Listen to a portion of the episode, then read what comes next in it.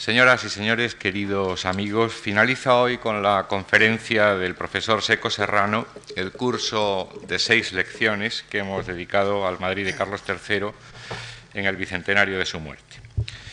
Dentro del reinado que hemos estado estudiando en estas lecciones se terminó el Palacio Real Nuevo, que sustituía al viejo alcázar de los Austrias incendiado años atrás y también es notoria la acción real en algunos de los llamados eh, reales sitios que cercaban la capital. Ya hemos visto en alguna conferencia anterior cómo influyó la obra del Palacio Nuevo y los talleres reales que allí se abrieron para terminarla en el resto de las edificaciones y del arte eh, madrileño y de toda la nación en esta época. Pero dentro de estos recintos se desarrollaba la vida cotidiana del, monarca, la vida de, su real familia, de la corte, de los altos funcionarios del Estado.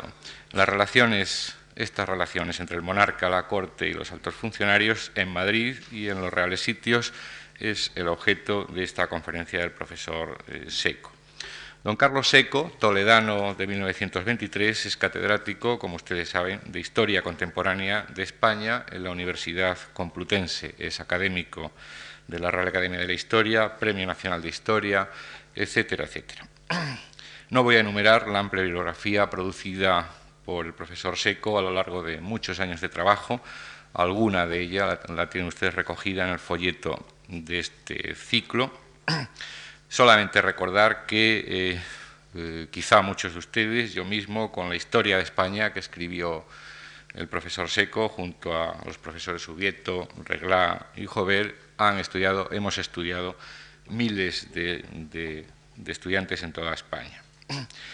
Pero sí quiero resaltar en esta bibliografía la amplitud de campo de miras que distingue sus libros y que le ha permitido eh, abordar con absoluta solvencia la edición de obras de Larra, Mesoneros Romanos, Martínez de la Rosa, es decir, eh, introducirnos en el componente histórico de las obras literarias de estos y de otros autores, o la maestría con que esboza la silueta de determinados personajes históricos a través eh, no solo de los documentos que manejan todos los historiadores, sino a través también de los retratos que de ellos nos han llegado, siendo, eh, a mi juicio, el de Godoy, en la introducción a, la edición de sus memorias, el que quizás se lleva la palma en cuanto a agudeza y capacidad de análisis. Es pues para nosotros, para todos los que trabajamos en esta casa, un motivo de honor, un gran honor, el ver de nuevo en esta tribuna a don Carlos Seco Serrano, a quien agradecemos de nuevo su colaboración y a todos ustedes su presencia.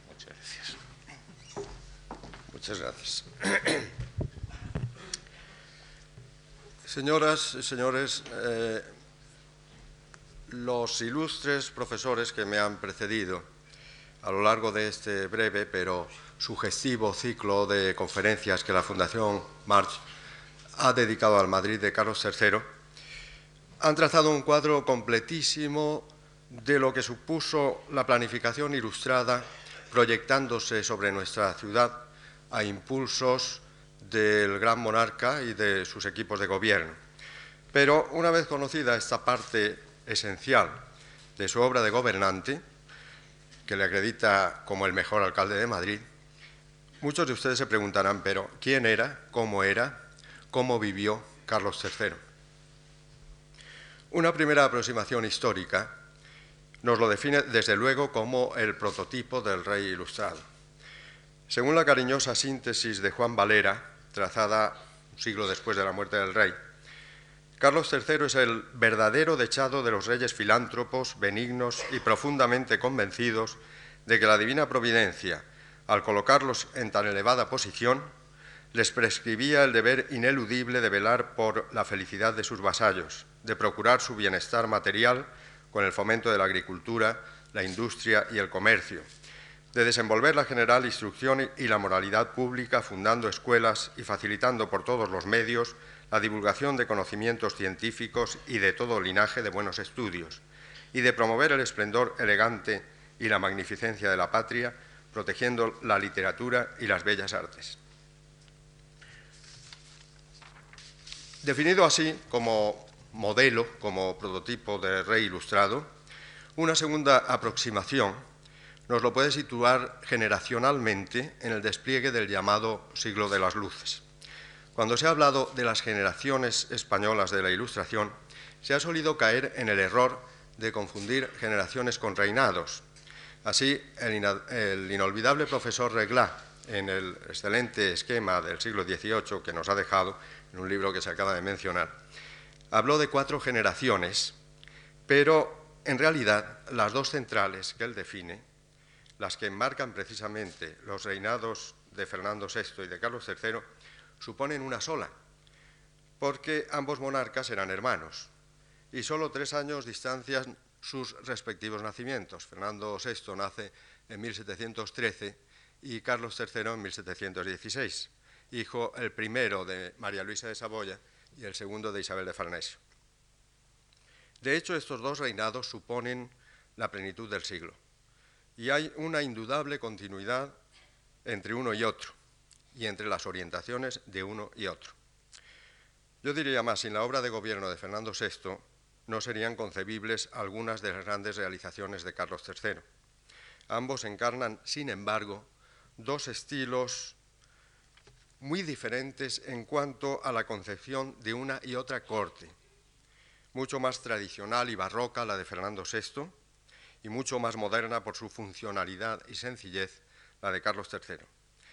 En esa diferencia es decisivo el papel que juega la reina Bárbara de Braganza, la esposa de Fernando VI, enamorada de la música y excelente intérprete ella misma, y dada a un Fausto que prolongaba en ámbitos españoles el esplendor de la corte de su padre, Juan V de Portugal, que algún historiador, cuyo reinado definió algún historiador como ópera a lo divino.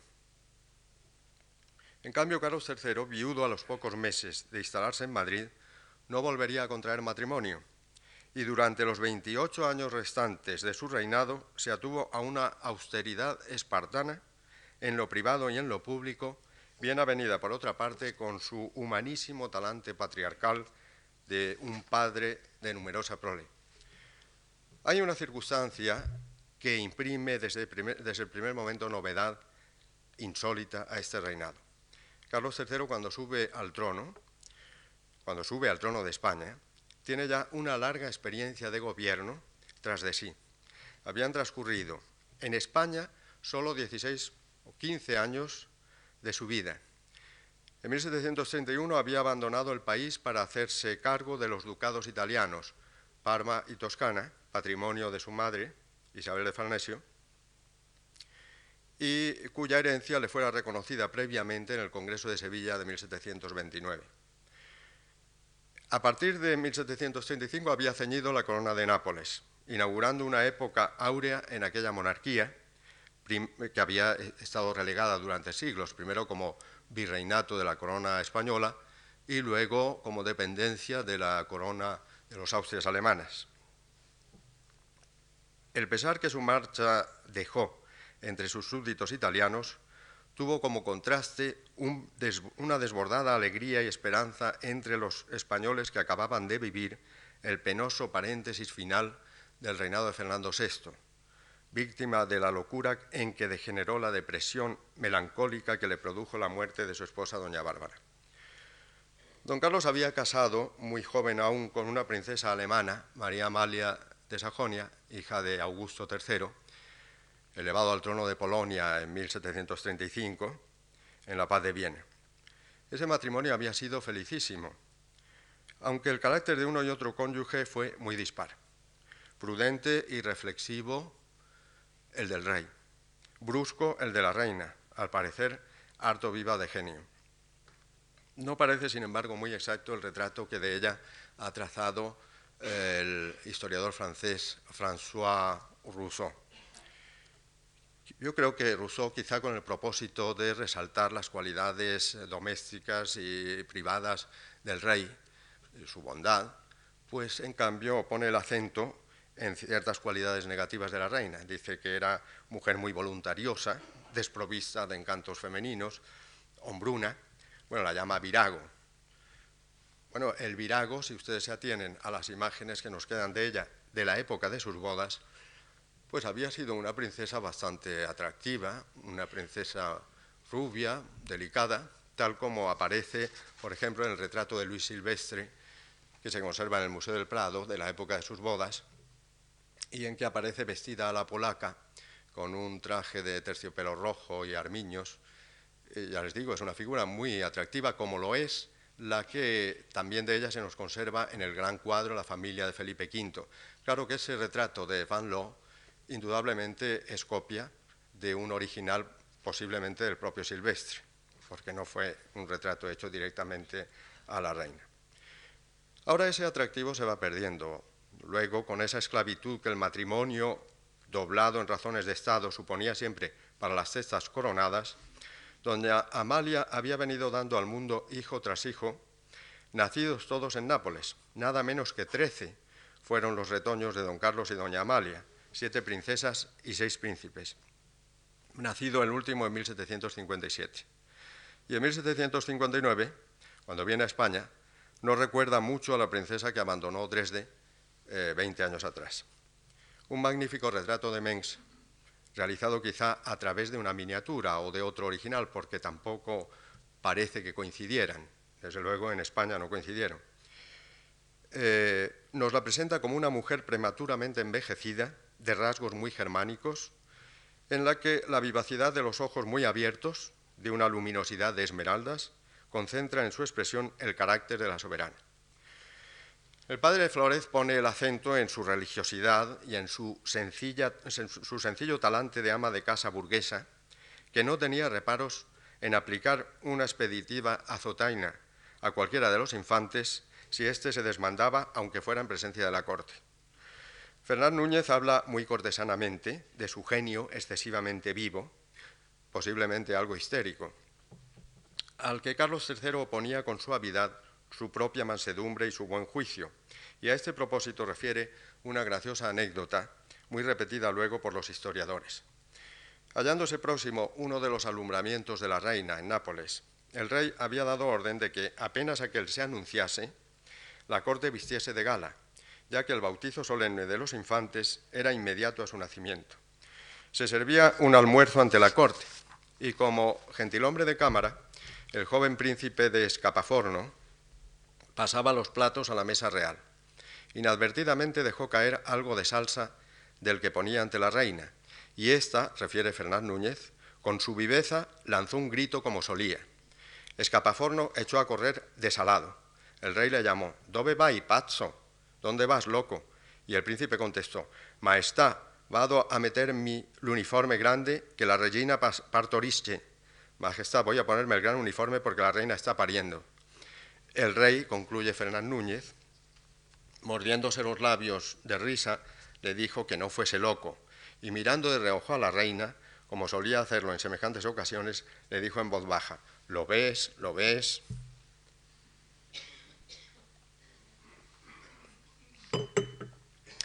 Doña Amalia no cambió de, muy buen grado Nápoles por Madrid.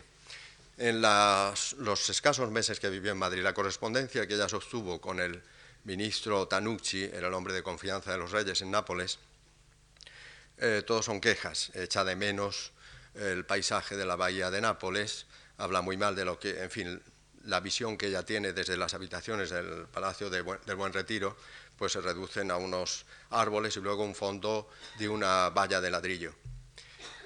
Claro, ella no llegó a habitar el Palacio de Oriente, no llegó a disfrutar tampoco de la visión del noroeste de Madrid y de la serranía de Guadarrama. Y por tanto, pues la verdad es que tuvo una experiencia muy poco feliz de Madrid. Se encontró en Madrid desagradable, sucio, que su marido tenía que cambiar precisamente, pero tampoco llegó a eh, comprobar las ventajas del Madrid transformado por Carlos III.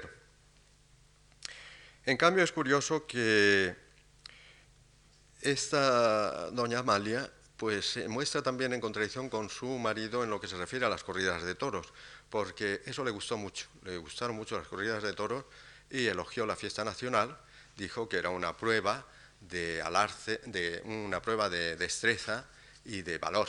Y esto les hizo muy buen efecto a los españoles, el que se difundiera esa visión de doña Amalia. En fin, a partir del momento en que don Carlos enviudó en 1760, mantuvo un régimen de vida que podría definirse como monacal. No se volvió a casar, que alguien podría decir, bueno, después de esa experiencia, pues no quería repetir. Pero no, parece ser que fue precisamente una fidelidad estricta a la memoria de su mujer la que le llevó a mantener esa, esa situación. La pureza intachable de sus hábitos y costumbres constituyó un ejemplo edificante para sus súbditos hasta el fin de sus días. He aquí lo que acerca de ello nos refiere su puntual biógrafo Fernán Núñez. Su castidad era extrema y no obstante que su temperamento robusto y la costumbre contraída en su matrimonio exigían su continuación, en la edad de 44 años en que perdió su mujer, jamás quiso volverse a casar y para aminorar y resistir las tentaciones de la carne, dormía siempre sobre una cama dura como una piedra y si de noche se hallaba agitado, salía fuera de ella y se paseaba descalzo por el cuarto le sostuvo siempre una sincera piedad, practicada con convicción y consecuencia. Era prudente, dice Fernán Núñez, era prudente, religioso sin afectación ni superstición alguna, y al verle asistir a la misa, capilla y demás actos de religión, edificaba a todos y daba una idea de su fe y de la verdad de su religión. Si la fe pudiera verse con ojos materiales, en ninguna ocasión se hacía más visible y aún palpable que cuando este respetable anciano tenía a sus nietos en sus brazos para que los bautizasen, pues era una representación viva de la bondad y convicción de las verdades religiosas que vemos representadas en la cara de los antiguos patriarcas. Confesaba y comulgaba en todas las Pascuas y principales fiestas de los misterios y de la Virgen y el día de algún otro santo de su particular devoción como San Genaro y pocos más. Ese temperamento devoto y esta austeridad de costumbres no estaban reñidas con un talante risueño y jovial, con un sentido del humor y una proclividad al gracejo, sin concesión alguna a un mal tono plebeyo, según el modelo de otros príncipes de su casa. Los retratos que conservamos del rey, especialmente el magnífico de Mengs, muy repetido, es un retrato oficial que se repite muchísimo, incluso por otros pintores, por ejemplo, el, el cuadro de Maella, con el, hábito de la orden que lleva su nombre, que se conserva en el Palacio Real, se ve perfectamente que tanto la cabeza como las manos son copias del de Mengs. Pues este retrato refleja muy bien la afabilidad y la inteligencia de don Carlos, concentradas en la vivacidad de los ojos y en la sonrisa ligeramente zumbona, apenas insinuada. A lo largo de los años, hasta llegar a las imágenes del monarca anciano pintadas por Goya, esa fisonomía simpática, que vencía la fealdad de los rasgos, se mantuvo con idénticas características. La semblanza que de él hizo Fernán Núñez es también una semblanza clásica y también muy repetida, y encaja perfectamente con los trasuntos pictóricos a que me estoy refiriendo. El aquí. Era el rey Carlos de una estatura de cinco pies y dos pulgadas, poco más, de ser bastante eh, bajo de estatura. Bien hecho, sumamente robusto, seco, curtido, nariz larga y aguileña, había sido en su niñez muy rubio, hermoso y blanco, pero el ejercicio de la caza le había desfigurado enteramente, de modo que cuando estaba sin camisa, como le vi muchas veces cuando le servía como gentilhombre de cámara, parecía que sobre un cuerpo de marfil se había colocado una cabeza y manos de pórfido, pues la mucha blancura de la parte del cuerpo que estaba cubierta oscurecía más el color oscuro de la que estaba expuesta continuamente a la intemperie. Su fisonomía ofrecía casi en un momento dos efectos y aún dos sorpresas opuestas. La magnitud de la nariz ofrecía a la primera vista un rostro muy feo, pero pasada esta impresión sucedía a la primera sorpresa otra aún mayor, que era hallar en el mismo rostro que quiso espantarnos una bondad, un atractivo y una gracia que inspiraban amor y confianza. La afabilidad y la llaneza de, de trato de don Carlos fueron virtudes proverbiales en el carácter de este rey según los que lo conocieron bien, y por ejemplo el propio Fernán Núñez, nada, era más contrario que la, le era más contrario que la afectación, la ficción y la vanidad. La dulzura del trato tenía su mejor expresión en la peculiar manera de amonestar o de corregir a quienes incurrían en falta ante él, limitándose a sustituir la sonrisa que le era simpáticamente habitual por una seriedad silenciosa. Jamás, refiere Fernán Núñez, se le vio proferir una mala palabra, y su enojo nunca pasó a ser cólera porque como siempre era pacífico y dulce en su trato, su seriedad bastaba para hacer aún más impresión que la furia de otro cualquiera a los que tenían la desgracia de merecer su indignación. Un día le servía la copa un criado anciano que no sé por qué acaso le tuvo esperando gran rato sin traerle de beber. El marqués de Montealegre, enfadado de ver a su majestad esperarle tanto tiempo, luego que le vio aparecer, aunque venía a su modo a carrera abierta, le hizo señas de enojo. El rey, que lo, que lo presumía y lo vio de reojo, le dijo, Montealegre, déjale al pobre. ¿Te parece no lo habrá sentido él más que yo? El interesado y todos los que le oímos, dice Fernán Núñez, quedamos edificados y llenos de ternura y amor a un tan digno soberano. Reflexiónese cuán diferente hubiera sido en nosotros el efecto de un enfado del rey con el cual no hubiera enmendado ciertamente lo pasado.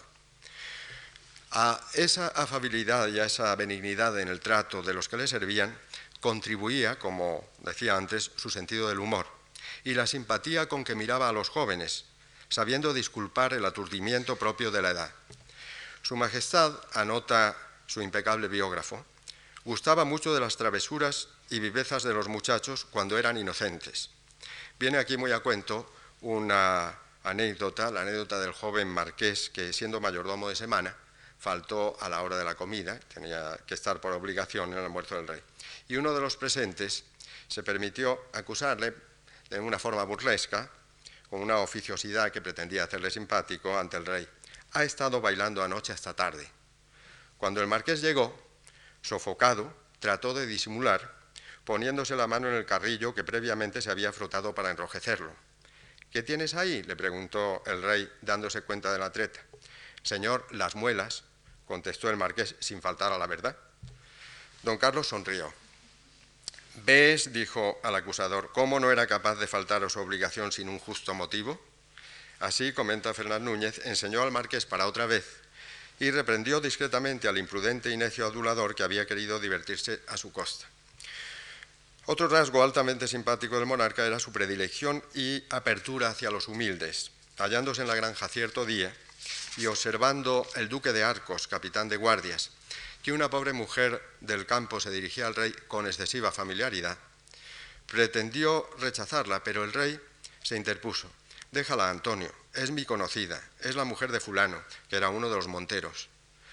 Siguiendo de camino a pie o a caballo o en birlocho en los bosques de Aranjuez se cruzaba con personas más o menos conocidas y especialmente las personas inferiores, aunque fueran sus criados menores, los miraba con agrado y hacía alguna insinuación con la cabeza o con los ojos, que eran muy expresivos, de modo que los acreditaba que los veía con gusto y no con indiferencia. Pero si las cualidades ya enumeradas, austeridad, mansedumbre, afabilidad y llaneza, sentido del humor, nos permiten un mejor conocimiento del hombre, no debemos olvidar que ese hombre era rey. Su alto concepto de la dignidad regia se compagina perfectamente con la humildad o la modestia de su talante privado. Es decir, no pone en la ostentación la manera de, subrayar la realeza. Cifró siempre la imagen de la realeza en tres puntos. La fidelidad estricta a la palabra empeñada, la lealtad y fidelidad a sus consejeros y servidores, y la exactitud con que se atenía a sus deberes de gobernante, incluyendo el cumplimiento de un protocolo estrictamente mantenido, aunque le fastidiase, que le fastidiaba mucho. Nada ofendía más al rey, refiere Fernán Núñez, que la mentira y el engaño, y así como todo lo perdonaría al que con verdad y franqueza le confesase su delito, Así también el más leve era para el grave cuando se hallaba inculcado con la falsedad, la ficción o la mentira. De aquí se seguía que hacía más vanidad de ser fiel a su palabra que pudiera el más honrado particular, sin limitar esta calidad a los asuntos políticos y a la fe de sus inalterables tratados. Así que toda Europa dio siempre una fe ciega a lo que dijo y que su palabra era creída y respetada por todos los monarcas que jamás dudaron de ella. Esto era proverbial en Europa, efectivamente, en, esa época. La eh, fe que se prestaba a cualquier afirmación o cualquier eh, disposición eh, de Carlos III. Hay una frase también curiosa de Bourgoin, el autor del tableau de la Coupe d'Espagne, que refiere, hace también un retrato simpático de Carlos III, pero dice que tenía algunas pequeñas manías. Por ejemplo, pues tenía devociones muy, a veces un poco pueriles. Por ejemplo, tenía una fe eh, absoluta en el eh, famoso eh, la famosa tradición que él había vivido en Nápoles de la licuación de la sangre de San Genaro. Y dice con cierta ironía Bourgoin, explique el milagro quien guste, más fuerza es creerlo, pues según el buen La Fontaine, el rey nunca miente, y Carlos III merecía este elogio más que otro alguno. De modo que si lo decía Carlos III, es verdad que se licuaba la sangre de San Genaro. Mm, eh, es curioso que en este sentido Carlos III anteponía su palabra de particular a su palabra de rey. Esto es, su fidelidad a las reglas morales sobre lo que pudiera imponerle la razón de Estado. Esa fidelidad a la palabra empeñada era también fidelidad y lealtad para con sus amigos y servidores. Hasta su muerte conservó una ejemplar relación rey-consejero con Tanucci, su principal colaborador en Nápoles. Este año, la publicación de las cartas de don Carlos a su ministro, que está anunciada y hasta ahora solo parcialmente conocidas, será uno de los grandes acontecimientos del centenario. Las cartas de Tanucci están ya publicadas en Italia. Cuando, tras el famoso motín del Domingo de Ramos de 1766, Esquilache hubo de abandonar el país, el rey había comprometido su palabra, mantuvo su amistad y su apoyo al honesto y eficiente exministro, y fuera de España le confió misiones honrosas y de gran responsabilidad, como la embajada en Venecia, estudiada minuciosamente por el profesor Stifoni. El otro aspecto en que mostraba su modo de entender el oficio y la dignidad reales era su esclavitud material a sus deberes y, en primer término, al orden que regulaba todos los actos de su vida, tanto en lo privado como en lo público, lo cual significaba, de una parte, respeto y cortesía para cuantos entraban en el engranaje complicado de la corte y del Estado, y de otra, cierto prurito de ejemplaridad para unos súbditos más bien informales en sus compromisos. Conocía, escribe Fernán Núñez, que la regularidad en la vida y la distribución inalterable de las horas de un monarca es tan necesaria para la seguridad y tranquilidad de los que le rodean como la invariabilidad del curso del Sol y de los planetas para arreglar sobre ella las estaciones y acciones de la vida. Nunca adelantaba un minuto la hora que daba para cada cosa, y le he visto estar con la mano sobre el picaporte para no salir de su interior hasta dar la hora. La única ocasión en que solía permitirse salir tres o cuatro minutos y no más antes de la hora, era por la mañana cuando salía a vestirse porque sabía que los más de los gentiles hombres estaban allí antes. Pero si por casualidad venía alguno cuando estaba ya fuera, si no había dado aún la hora señalada de las siete, luego que entraba le decía, amigo, yo he faltado y no usted, porque la hora indicada no ha dado aún. El propio Fernán Núñez nos da el cuadro minucioso de, su distribución del día.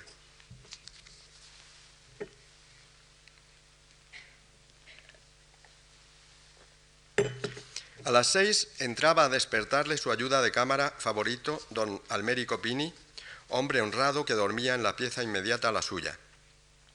Se vestía, rezaba un cuarto de hora y estaba solo, ocupado en su cuarto interior, hasta las siete menos diez, en que entraba el sumiller duque de Losada.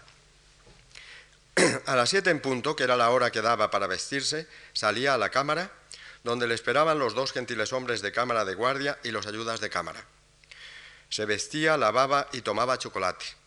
Y cuando había acabado la espuma, entraba en puntillas con la chocolatera un repostero antiguo llamado Silvestre que había tenido en Nápoles y como si viniera a hacer algún contrabando, le llenaba de nuevo la jícara y siempre hablaba su majestad algo con este criado antiguo. Al tiempo de vestirse y del chocolate, asistían los médicos, cirujanos y boticarios según costumbre, y con ellos tenía conversación. Oía la misa Pasaba a ver a sus hijos y a las ocho estaba ya de vuelta y se encerraba a trabajar solo hasta las once el día en que no había despacho. A esta hora venían a su cuarto sus hijos, pasaba con ellos un largo rato y luego otro con su confesor y el presidente, conde de Aranda, mientras lo fue, y a veces con algún ministro, presidente del Consejo de Castilla. Salía después a la Cámara, donde estaban esperando los embajadores de Francia y Nápoles, eran los llamados embajadores de familia, porque pertenecían a los países en que reinaba la misma familia borbónica. Y después de hablarles un rato, hacía seña al gentilhombre de cámara para que mandase a Lugier llamase a los cardenales y embajadores. Entraban donde estaban los de familia, los otros embajadores, y quedaba con todos un rato. Pasaba a comer en público, hablando a unos y a otros durante la mesa. Concluida esta, Se hacían las presentaciones de extranjeros y besaban la mano los del país que tenían motivo de hacerlo por gracia, llegada o despedida.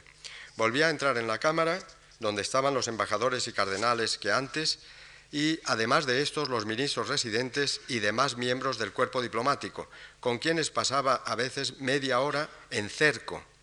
Y también tenían entrada a esta conversación de la Cámara los grandes primogénitos y generales que, concluida, salían de ella igualmente que el cuerpo diplomático. Después de comer, es decir, después de este cerco, de este coloquio, dormía la siesta en verano, pero no en invierno, y salía luego a caza hasta la noche, primero con su hermano, el infante don Luis, y después con el príncipe de Asturias, su hijo. Al volver del campo, le esperaba la princesa y toda la familia real. Se contaba y repartía la caza, hablaba de lo que cada infante había hecho por su lado, y despedidos los hijos, daba el santo y la orden para el otro día y pasaba al cuarto de sus nietos. Después tenía el despacho, y si entre este y la cena, que era a las nueve y media, quedaba algún rato, jugaba al revesino para ocuparle. Cenaba siempre la misma cosa, su sopa y pedazo de asado, que regularmente era de ternera, un huevo fresco, ensalada con agua, azúcar y vinagre y una copa de vino de Canarias dulce en que mojaba dos pedazos de miga de pan tostado y bebía el resto. Nos queda un, precioso eh, cuadro, un trasunto de estas escenas del almuerzo y de la cena del rey, que es un cuadrito de pared. El salón en que esa escena se desarrolla es mm, muy difícil de, identificar, aunque se percibe el arranque de la bóveda y se ve que está pintado al fresco, los muros simplemente están cubiertos con magníficos tapices. Recuérdese que la decoración del Palacio Nuevo fue muy lenta y que en tanto se iban ganando salones, la primera ornamentación de estos se resolvería mediante el despliegue de la espléndida colección de, tapicerías de la Real Casa. En el cuadrito de pared aparecen también los famosos perros de caza que, según el relato de Fernán Núñez, entraban en el comedor a mitad de la cena para recibir del rey el pan sobrante y las rosquillas con azúcar dispuestas a este fin, y que constituían, los perros, un problema para los mayordomos de semana, aunque los contuviera don Francisco, Chauso, el jefe de guardarropa. El propio Fernando Núñez refiere que en una, de estas ocasiones uno de estos mayordomos de semana, que era anciano, pues lo derribó prácticamente un perro. Vamos, se quedó sentado a horcajada sobre el perro. Eh, había que mantener un cierto ten con ten con esta jauría, que decía, dice el propio Fernando Núñez, eran como furias. La larga relación de Fernán Núñez debe ilustrarse con dos acotaciones. Primera, el contraste radical entre la costumbre ceremonial francesa de las famosas entrées, que hacían girar a la nobleza en torno al monarca desde el mismo instante en que abandonaba el lecho, graduándose el favor o la categoría de los cortesanos por su acceso y el momento de acceso a los diversos actos íntimos de la jornada del rey. Y la funcionalidad del caso español, médicos del rey en el momento de vestirse y del desayuno, familia real, confesor, audiencias al cuerpo diplomático y audiencias en, sentido estricto. Y por último, un círculo más amplio con los grandes. La segunda acotación se refiere a lo que pudiéramos llamar la manera de conducirse el rey en estas audiencias, en esos cercos de que habla Fernán Núñez. por lo que se refiere al despacho con sus ministros, uno diario con el presidente del Consejo de Castilla, nos queda una anécdota muy ilustrativa que refiere Baudrillard. En su primer despacho con el presidente, apenas llegado a Madrid, ya marcó época. El rey advirtió al presidente que había iniciado un parlamento intrascendente. Advierta que no viene usted aquí para charlar. Mi deseo es que usted me informe de todo, que vele usted activamente para que los negocios se despachen rápidamente sin diferencia entre los grandes y los pequeños, Deseo además, si es posible, plegar la justicia que se dé preferencia a los pobres.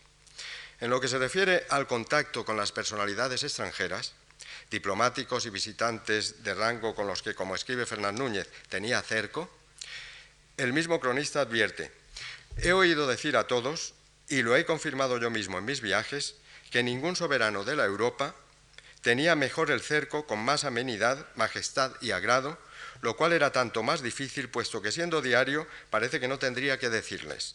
Otra cosa hay aún más particular, y es que no he oído ni sabido que ningún ministro haya vuelto de España que no se haga lenguas del rey y no creía, le quería y distinguía personalmente. Prueba bien positiva de su gran bondad, tino y conocimiento del corazón humano, sin el cual nadie puede gobernar bien los hombres. Y habría que subrayar en una tercera acotación, finalmente, según lo hacen los embajadores austríacos acreditados en Madrid y cuya correspondencia diplomática conocemos hoy a través de la espléndida edición preparada por la Sociedad Guerres bajo el cuidado del profesor Kleinman, el contrapunto diario del confesor, una presencia inalterable, puesto que el famoso padre Eleta permaneció en el puesto desde 1761 hasta su muerte, que fue pocos meses antes que la del rey. Ya en 1763, el embajador Rosenberg tildaba a este, al, al confesor, de hombre peligroso. Se ha ligado con Wall contra los jesuitas. Sus conversaciones con el rey son diarias y largas, y como el príncipe tiene una conciencia timorata, yo he comprobado por varios ejemplos que abusa de ésta para extender su autoridad. Pero según señala Palacio Atard muy oportunamente, la conciencia timorata del rey supo defenderse, sin embargo, más de una vez, como en el caso de la publicación del Tratado de la Regalía de Amortización de Campomanes. La regularidad del horario de cada jornada de Carlos III se repetía también en la rotación de los sitios reales a lo largo del año. Pasaba en el sitio del Pardo desde el 7 de enero hasta el sábado de Ramos que volvía a Madrid. Allí estaba diez días, y el miércoles después de Pascua por la mañana a las 7 salía para Aranjuez, donde permanecía hasta últimos de julio, que marchaba a comer, cazar y dormir en el Escorial, y de allí al día siguiente al sitio de San Ildefonso. Allí se detenía hasta el 7 o el 8 de octubre, que bajaba el Escorial de donde se restituía a Madrid entre el 30 de noviembre y el 2 de diciembre, y permanecía allí hasta el 7 de enero siguiente, de modo que permanecía en Madrid unos 70 días y el resto del año en el campo. Según mi cómputo, son bastante menos de 70 días los que permanecía en Madrid. Es decir, que como puede observarse, el mejor alcalde de Madrid no se sentía a gusto en la corte y pasaba en ella apenas una quinta, una sexta parte del año. Probablemente esa incomodidad tuvo su punto de partida en los desagradables sucesos del motín contra Esquilache. Aunque el profesor Artola, en la espléndida disertación que abrió este ciclo, se mostró reacio a aceptar el cliché que presenta al rey aterrado ante la revuelta popular y puso en tela de juicio la huida precipitada de la corte, pienso que la cuestión quizá esté en graduar los términos. No hubo terror ni precipitación, pero sí hubo disgusto, y un disgusto que no acabó de superar nunca el rey.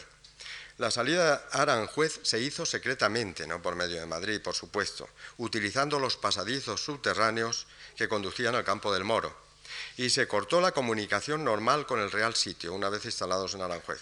Incluso ese año el rey suprimió la estancia en Madrid, previa al veraneo en San Ildefonso, utilizando como pretexto la muerte de la reina madre en este último lugar.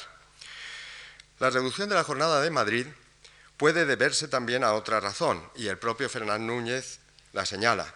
En los reales sitios tenía don Carlos mayores facilidades para la práctica de sus aficiones cinegéticas. Ya hemos visto que todos, todas las tardes, tras de la siesta en verano, salía el rey a cazar. Aunque a juzgar por la distribución horaria del día, se trataba de escapatorias de escasas horas. No parece que pudiera calificarse como pasión del rey esta práctica inalterable, lo que es hoy un rato de natación, de catch, de tenis, como escape higiénico a las tareas burocráticas de los jefes de Estado, era entonces la caza, y en Carlos III tenía, según su propia confesión, un carácter terapéutico. Conociendo, escribe el puntual biógrafo del rey, que su familia era expuesta a caer en melancolía, y temiendo sus malas resultas de que había visto que sus padres y hermanos habían sido las víctimas, procuró siempre evitarlo con gran cuidado, como lo consiguió. Sabía que el mejor medio, o por mejor decir, el único para conseguirlo era eluir la ociosidad y estar siempre empleado y en acción violenta en lo posible. De aquí resultaba que jamás estaba un momento en inacción y acabada una cosa pasaba luego a otra. Este principio de conservación era uno de los motivos principales de su ejercicio de la caza que algunos le vituperaban amaba con exceso. Yo le he oído decir en el Pardo, estando sirviéndole a la mesa, si muchos supieran lo poco que me divierto a veces en la caza, me compadecerían más de lo que podrían envidiarme. Con todo, no cabe ignorar que determinadas modalidades cinegéticas constituían un verdadero placer para el rey. Fernán Núñez recuerda que en carnaval hacía varios días de campo entero yendo a comer al campo y decía eran sus bailes. Esta sencilla expresión nos introduce en otro aspecto de la vida en los reales sitios durante el reinado de Carlos III. La austeridad del monarca limitaba el, aspecto puramente ostentatorio y suntuario de la corte en las ceremonias rituales.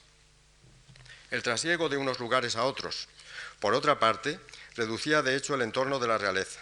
Una vez más, cabe en este punto establecer claro contraste entre la corte típicamente dieciochesca de Fernando VI y la de Carlos III.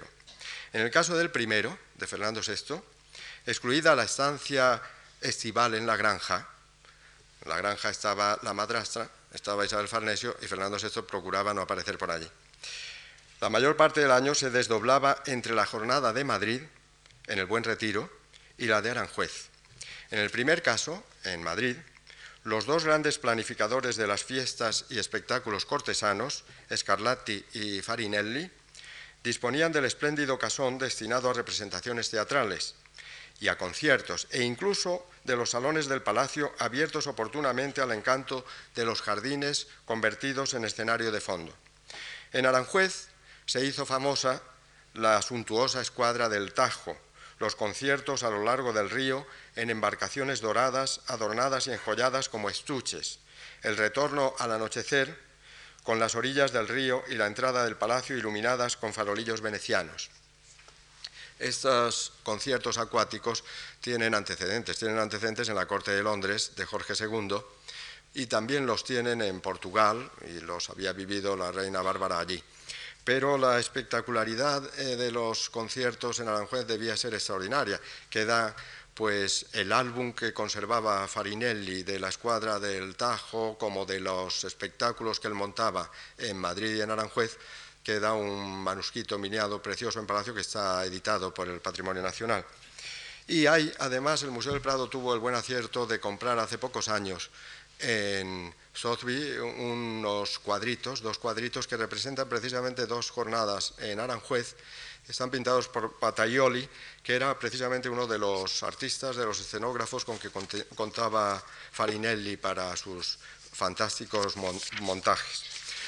Con ocasión de las bodas de la infanta María Antonia, hermana del rey, con el rey de Cerdeña, esto fue el año 1750, las fiestas, representaciones teatrales y conciertos celebradas en Madrid llegaron a una culminación de cuento de hadas. No me resisto a reproducir la evocación que de dos de estas exhibiciones cortesanas nos han dejado crónicas de la época. En la noche del 8 de abril se estrenó una serenata, La Silo d'Amore, con libreto de Metastasio, música de Corselli y decorados de Jolly, en dos grandes salones del retiro adornados de tal manera que, según la ponderación del embajador británico, era un paradiso. Cuatro días más tarde se estrenó en el Coliseo Palatino la ópera La Armida Placata, con texto de Metastasio y música de Mele. He aquí cómo describe la representación una crónica de la época. El salón estaba iluminado con más de 200 arañas de cristal de diversos tamaños. La orquesta vestía de rojo y plata. El primer acto representaba un ameno paisaje y se oían pájaros cantores que estaban metidos en jaulas en el escenario. Había ocho fuentes. Las dos centrales saltaron tan alto que apagaron una araña que colgaba a 60 pies de altura. La última escena de la ópera representaba el Templo del Sol. Altas columnas de cristal rojo aparecían adornadas con figuras transparentes en plata y oro, y el color que predominaba en la escena era el rosa. En la parte más profunda del escenario había colgados muchos globos celestiales de cristal de diferentes colores y 200 estrellas plateadas que giraban constantemente. Encima de estas se veían los signos transparentes del zodíaco. En el centro se hallaba el templo octogonal del Sol. Sus columnas de cristal verde y blanco contrastaban con el rojo y rosa del resto de la escena. En la Casa del Sol se veía la cuadriga de este astro en oro y cristal, a cuyo mando estaba Apolo acompañado de las ciencias con sus caballos que se movían en globos de nubes. Detrás de la casa giraba la rueda del Sol. Estaba construida de cristal y tenía un diámetro de cinco pies y dos series de rayos de cristal en espiral que giraban en direcciones opuestas. El diámetro total de todo este ingenio tenía 21 pies. La brillantez de sus luces junto al reflejo de aquellas procedentes del teatro era tal que deslumbraba la vista. A medida que una maquinaria escondida elevaba lentamente la casa y la cuadriga del sol, se empezaba a ver el Parque del Buen Retiro, cuya total perspectiva parecía iluminada por fuegos artificiales y luces de muchos colores. Comentando este texto, el biógrafo de Scarlatti, Kirkpatrick, observa que el mimado director escénico actual, acostumbrado a trabajar con la energía eléctrica, proyectores y reflectores de color, se detenga a reflexionar en que todo este espectáculo se conseguía gracias a velas y máquinas y estaba coordinado por máquinas movidas a mano con el peligro siempre presente de que surgiesen accidentes y desagradasen a los reyes. Solo los peligros de incendio serían incalculables para cualquier empresa de seguros actual. Bueno, todo este alarde eh, festivo y musical de la corte de Fernando VI y doña Bárbara desapareció en cuando llegó Carlos III. Carlos III distaba mucho de ser un melómano y no sentía ningún, ningún entusiasmo por los derroches suntuarios efímeros. Apenas llegado a Madrid, canceló la situación en la corte tanto de Scarlatti como de Farinelli. Luego, la muerte de doña Amalia apagó todo rumor de fiestas en la corte. Como hemos visto, el único solaz para aquella especie de rey asceta era la caza, incluso su indumento diario, aunque pulquérrimo que se adaptaba austeramente a este régimen de vida. Su vestido, escribe Fernán Núñez, era siempre el más sencillo y modesto. En invierno, casaca de paño liso de color de corteza de árbol claro, chupa de ante con un galón de oro estrecho al borde y calzón de ante negro de la fábrica excelente que estableció en el lugar de, de Aravaca, cerca de Madrid. En verano la casaca era de camelote ceniciento, la chupa de seda azul con galón de plata y el calzón de lo mismo. Este indumento es el que se reproduce casi exactamente en el famoso retrato de Goya de Carlos III vestido de cazador. Cuando tenía que vestirse de gala se ponía de muy mala gana sobre la chupa de campo un vestido rico de tela guarnecido a veces con una muy rica abotonadura de diamantes y abotonándose la casaca hasta abajo cubría la chupa de ante, de que no dejaba a veces de descubrirse alguna punta. De este modo se presentaba a la corte, a la capilla y al besamanos, y luego que pasaban las dos o tres horas de la ceremonia, apenas había entrado en la cámara que se quitaba la casaca echando un gran suspiro y diciendo, gracias a Dios, como quien se había liberado de un gran peso. Y si era verano, se quitaba el corbatín y la peluca para retirarse a dormir por una hora. Cuando tenía zapatos, vestido o sombrero nuevo, era para su majestad un martirio y antes de, que se determinase a tomar el sombrero nuevo, estaba este a veces ocho días sobre la mesa al lado del viejo, de que poco a poco se iba desprendiendo y que dejado un día no se le volvía a poner allí porque no volviese a él. Con todo era sumamente limpio en su interior y exterior y no podía sufrir una mancha ni que al quitarle la camisa le rompiesen los encajes de que usaba siempre. Entonces solía decir, aunque sin un enfado formal, poca maña, poca maña, amigo. Como puede verse, la única concesión al lujo por parte de Carlos III tenía lugar en los actos protocolarios que exigían gala o media gala y besamanos, días de santos y cumpleaños del rey y de sus hijos, festividades religiosas, especialmente en tiempo de Navidad. Entre ellas, Carlos III introdujo, como es sabido, la Pascua militar que cerraba las conmemoraciones navideñas. Así como no quedan noticias de bailes o representaciones de gran aparato, sí aparecen referidas especialmente a esta época las exhibiciones ecuestres, similares probablemente a las que hoy brinda al turismo la llamada Escuela Española de Viena, en el gran picadero de la Hofburg. De una de ellas, al menos, nos da somera descripción Fernán Núñez, de la que se celebró precisamente para conmemorar la llegada de los reyes a Madrid. Se compuso de tres cuadrillas de caballos, compuesta cada una de 48 caballos con sus volantes, lacayos y caballos de mano correspondientes. De una de ellas, que iba vestida a la española antigua, era padrino el duque del infantado. De otra vestida a la húngara, el duque de Medinaceli, y de otra vestida a la americana, el conde de Altamira. Cada padrino, precedido de un gran número de volantes, lacayos y caballos de mano, marchaba delante de su cuadrilla y entrando todos en la plaza mayor por diferentes puntos, ocuparon sus respectivos sitios. Hizo cada una sus escaramuzas, corrieron después parejas y se retiraron, habiendo merecido un general aplauso. Y dice Fernán Núñez, lo más magnífico y extraño de esta función fue que cada padrino hizo todo el gasto de la cuadrilla, que al menos subió 500.000 reales, sin más insinuación que un mero papel de aviso en que el ministro les avisaba que Su Majestad les había elegido para dirigir dichas cuadrillas. Estas eh, exhibiciones a caballo también queda un manuscrito miniado en el Palacio Real y también está editado por el Patrimonio Nacional. Y hay además un cuadro muy bonito eh, de unas parejas reales celebradas en Aranjuez, un cuadro de, de pared. Sin embargo, no se trataba de un prurito de tacañería por parte del rey. Como es sabido, Esquilache achacó a Carlos III un mal de piedra, refiriéndose a su pasión por las construcciones magníficas. Creo que su concepto de la dignidad y del esplendor regio se reflejaba en esta preocupación suya por dignificar los escenarios palatinos en que se desplegaba estricto su ejemplar y ritual modo de vida.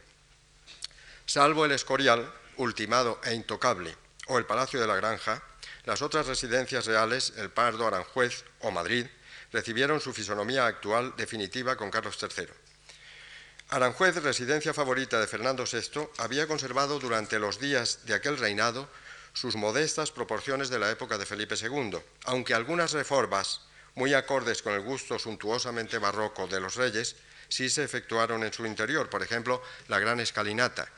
Pero con Carlos III se desdobló armoniosamente en las dos grandes alas paralelas que enmarcaron la fachada principal.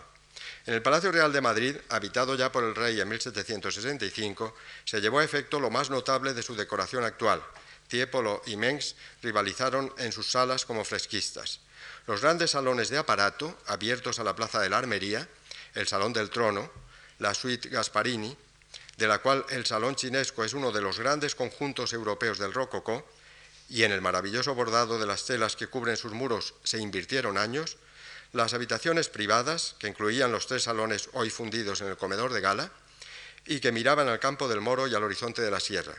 Igualmente se hicieron entonces los gabinetes de porcelana, el del Palacio Real y el, el de Aranjuez, el más espléndido el de Aranjuez, que eran al mismo tiempo habitaciones exquisitas y escaparates de una industria paraestatal ante los ojos de los visitantes extranjeros. Piénsese que el de Aranjuez parece ser que sirvió de despacho al rey, lo que le hacía especial centro de contemplación para los políticos que iban a visitar al rey. Cuando los infantes, al contraer matrimonio, se crearon sus propios cuartos, es decir, sus propios espacios cortesanos, la vida en palacio se animó un tanto. Sabemos que el infante don Gabriel celebraba conciertos de cámara en que fueron estrenadas algunas de las obras del padre Soler en la casita de arriba escurialense. En los últimos años de Carlos III y en el círculo de los príncipes de Asturias tenían lugar tertulias a veces amenizadas con música. De ellos nos da testimonio una carta de la entonces princesa de Asturias, María Luisa, al confesor del rey Padre Eleta, saliendo al paso de las maledicencias surgidas a propósito de estos inocentes esparcimientos, lo que el historiador Pérez de Guzmán llamaría la primera calumnia. Dice la princesa, quiero que sepa usted que con motivo de la soledad en que así el príncipe como yo estamos en las noches largas del invierno y en los días del verano, han solido concurrir algunas personas a nuestros cuartos en aquellas horas que todos se divierten o descansan, después que han ocupado otras en sus ocupaciones. Y como es natural que si hay alguno que tenga más habilidad de cantar, hacer juegos o ejecutar otra cosa divertida, le traigan a que le veamos u oigamos, ha bastado esto para que los que nos persiguen quieran levantar enredos contra cualquiera, pensar y ponernos mal con especies indignas. Bien sabe usted, padre, que no tenemos divertimiento alguno de los que tienen en otras partes, ni lo queremos si no quiere papá, ni más que lo que su majestad quiere. Pero hágase usted cargo de que hemos sido muchachos y no somos todavía viejos, y que es natural que cuando viene un carnaval u otros tiempos semejantes, o en las horas desocupadas, gustemos de alguna diversión. Y así ni la hermana de Toscana ni la tía de Cerdeña, que son tan virtuosas como todos saben, dejan de tener teatro y serenatas la máscara y otras cosas, pues su virtud y la decencia con que lo hacen las libra de censuras y ellas se divierten. Pero como aquí no hay nada de esto, ni nosotros lo pretendemos, no es extraño que privadamente haya alguna concurrencia, canto, juego u otra cosa en que ocupar las horas de descanso.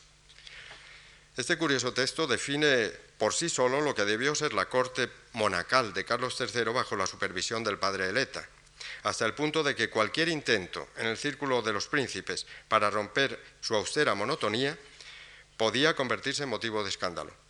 Habrá que entender los maravillosos palacetes del príncipe, el del Pardo o el del Escorial, como un compromiso entre el solaz del rey, la caza, pues eran posiblemente el lugar en que se reunían los cazadores y en que se hacía el recuento de piezas cobradas, y las tertulias con música de la nueva generación, en este sentido, la casita del labrador, la última de la serie, es muy posterior, porque se termina más o menos hacia 1804, está ya muy lejos de una torre de parada.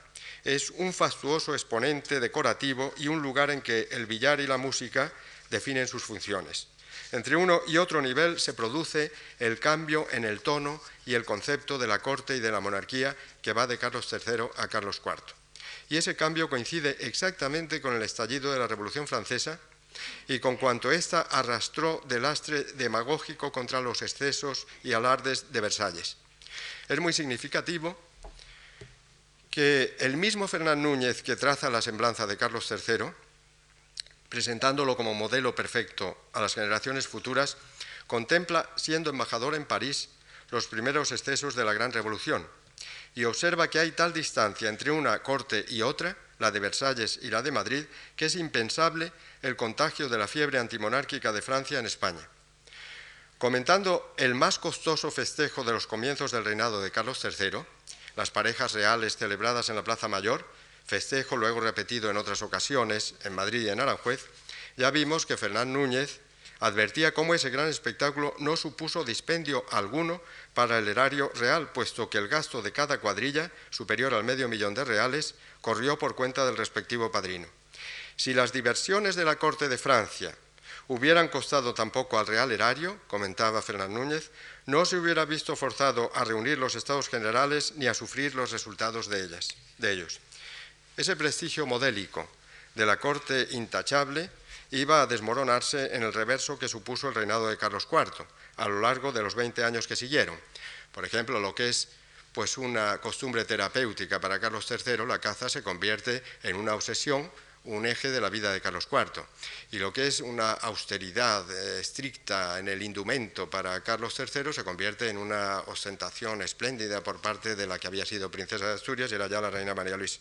No me refiero a otro tipo de ostentaciones porque realmente tampoco en la corte de Carlos IV se puede decir que hubiera grandes exhibiciones suntuarias en bailes, en festejos de este tipo como los que se habían hecho en Versalles. No quiero cerrar esta conferencia, que bueno, ya es demasiado prolongada, sin referirme, en cierto modo, como una síntesis de lo que en ella he dicho, a las tres paradojas de Carlos III. Hemos visto minuciosamente referido lo que era el reparto de horas diurno eh, del monarca. En él se observa que no queda hueco alguno reservado a la lectura, a no ser la del despacho de los embajadores. Sabemos que en su infancia Don Carlos fue un estudiante desaplicado. Cabe decir que el gran promotor de la ilustración no se ilustraba. Por otra parte, el mejor alcalde de Madrid, también lo hemos advertido, no amaba a Madrid. Lo rehuía en lo posible. Su residencia en la corte, ya lo he dicho, no rebasaba de una sexta parte del año. Igualmente, este príncipe de estricta religiosidad, tanto en su comportamiento público como en el privado, se ha hecho famoso históricamente porque expulsó a los jesuitas. Esa triple paradoja fue contrastada, superada por el buen sentido del rey, por su concepto estricto del deber, por su instinto para seleccionar a sus colaboradores y mantenerse fiel a ellos. El resultado no pudo ser más óptimo. Carlos III es el máximo ejemplo de cómo un rey, que está muy lejos de ser un intelectual, puede ser al mismo tiempo el gobernante ideal para todos los sectores sociales del país y por ende y en primer lugar para los intelectuales. En este sentido, voy a cerrar con lo que dice en uno de sus pasajes el elogio de Cabarrús a Carlos III. Dice, nacido Carlos III en la clase media de la clase media o del pueblo, su mente clara, su carácter noble y apacible y su corazón recto y bondadoso le hubieran hecho sobresalir entre sus iguales. Hijo de rey y pasando de trono en trono a Parma, Nápoles y España, su aparición fue en todas partes signo de ventura, pues como supo siempre elegir personas entendidas y honradas que le ayudaran con sus consejos y sostenerlas contra las intrigas de la corte y las grandes relaciones de la justicia y del bien público le eran geniales, todos los gérmenes de prosperidad fructificaban a su sombra. Muchas gracias.